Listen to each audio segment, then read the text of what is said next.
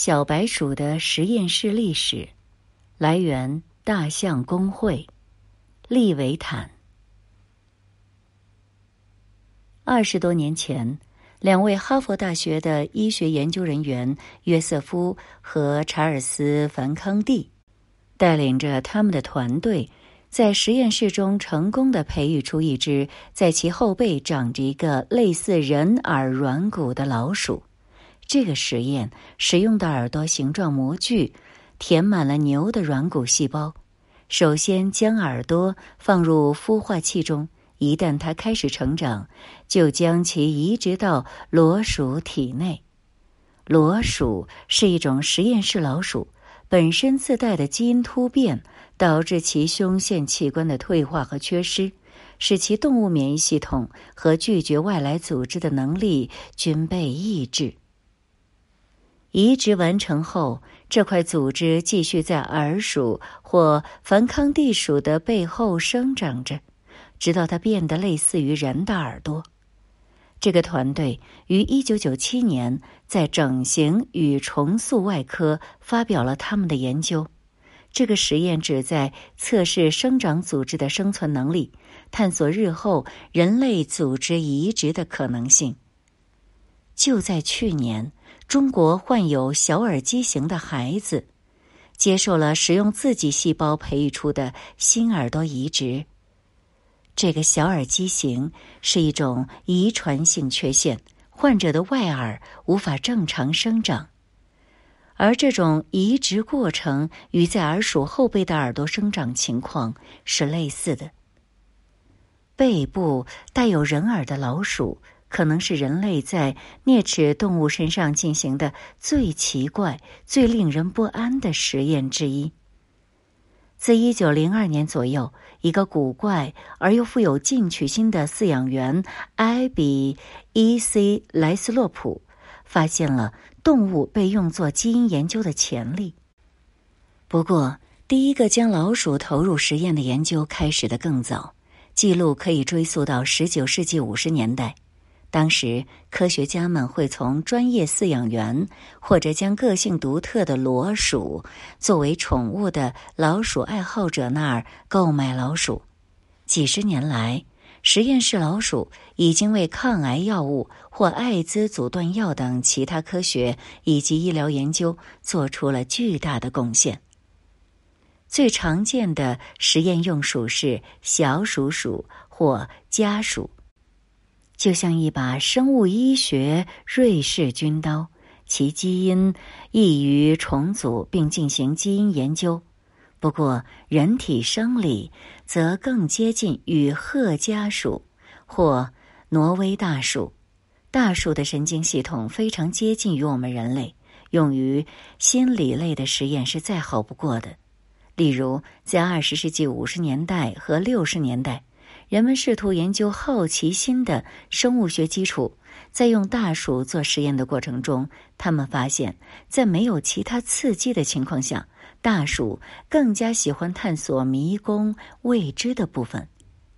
大鼠在体型上也比老鼠大得多，尾巴更加粗，口鼻部更加钝。大鼠和老鼠在某种程度上都被视为城市中人人喊打的生物。但同时，也都是完美的实验品。牛津大学的动物学家曼努埃尔·贝尔多认为，它们繁殖的很快，具有社交性，适应性强，而且它们是杂食动物，所以它们什么东西都能吃。此外，微小尺寸的啮齿动物则更容易在实验室储存。并且，它们与人类的共同进化根源意味着人类和鼠类的基因组在很大一定程度上是重叠的。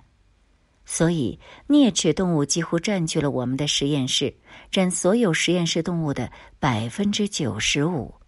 在过去的四十年中，食用老鼠和老鼠的研究数量增加了四倍多。而关于狗、猫和兔子的论文研究数量则保持稳定。到二零零九年，仅关于老鼠的研究论文数量是关于斑马鱼、果蝇和线虫总和的三倍。啮齿类动物的研究涉及到从神经病学和心理学到药物或是疾病。研究人员已经尝试将电路植入老鼠脑中，以控制它们的行动，并且反复测试可卡因对老鼠的成瘾性质。对啮齿动物施加电击作为负面刺激。在鼠头骨中植入人脑，并让其在无尽的迷宫测试中乱窜。美国宇航局甚至将实验室老鼠带到在国际空间站进行微重力实验。实验室老鼠已经在很大程度上帮助了人类的研究，其作为实验室用鼠的日常生活却很少出现在公众视野之下。但是，实验室啮齿动物却是科学研究中不可或缺的一部分。科学家必须在完成关于动物道德的培训后，才能将实验室动物用于工作。尽管有些时候，根据不同的实验或是实验所在地，规则会不同。在加拿大和欧洲的科学家受到国家管理机构的监督。而美国一般基于国家卫生研究院的基础规定，并因机构而异。美国的动物福利法案保护大多数的实验动物，却不包括老鼠。大多数大学都会提供关于如何处理实验动物的培训课程，以最大限度的减轻其压力和痛苦。多年来，人们对于啮齿动物及其需求的理解，正慢慢的优化人类在实验中对待它们的方式。二零一零年发表在《自然》杂志上的一项研究表明，通过尾巴控制老鼠，比通过隧道或是用手引导它们更容易使其焦虑和不适。自此。世界各地的实验室放弃了以前常用的引导方式。想要使用啮齿动物做实验的科学家需要填写详细的申请，解释为什么这项工作需要动物研究。申请要通过三个 R 来判断：减少使用动物数量；第二个 R 是在可能的情况下替换动物的使用；第三个 R 指的是。以动物可能会经历的体验来改进实验。贝尔多认为，老鼠不可以随随便便用来做实验。比如，实验动物权利支持者们一直在争取给它更好的居住环境。大多数时候，他们与其他伙伴们一起被保存在鞋盒大小的笼子里。虽然对于老鼠来说，活动空间足够，并且还有其他同伴，但大多是实验室仍然无法给予老鼠更加接近与自然的环境，比如它们无法挖洞、攀爬，甚至直立。尽管实验室老鼠在遗传学上已经与它们生活在野外的祖先完全不同，但它们仍保留了许多相同的动物本能。压制这些本能和需求可能会对动物造成压力，并影响研究的进展。贝尔多的电影《实验室老鼠：自然历史》详细介绍了将实验老鼠带去野外时，它的行为方式与他们的祖先极其相似。贝尔多认为，科学家在设计实验时应该考虑到老鼠的天性，以获得最佳实验结果。贝尔多说：“如果你打算进行一个实验，你需要顺着生物学走，而不是逆流而上。”人们已经开始注意到强行抵抗生物学造成的影响了。虽然实验老鼠的遗传同质性有助于在实验中消除变量可能带来的麻烦，但它在某种程度上会扭曲实验结果。二零一零年。在一项关于间歇性空腹饮食影响的研究中，国家老龄化研究所神经科学实验室主任马克·马特森观察到，对于代谢病态的实验室老鼠来说，这样的饮食方式带来的正面影响却不适用于人类。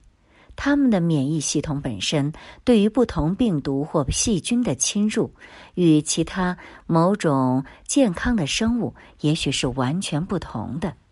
换句话说，使用实验室啮齿动物的最终目标是更好的理解或治愈人体生理和心理上的问题，而使用静态同质被饲养的动物做实验，可能并不是最好的方式。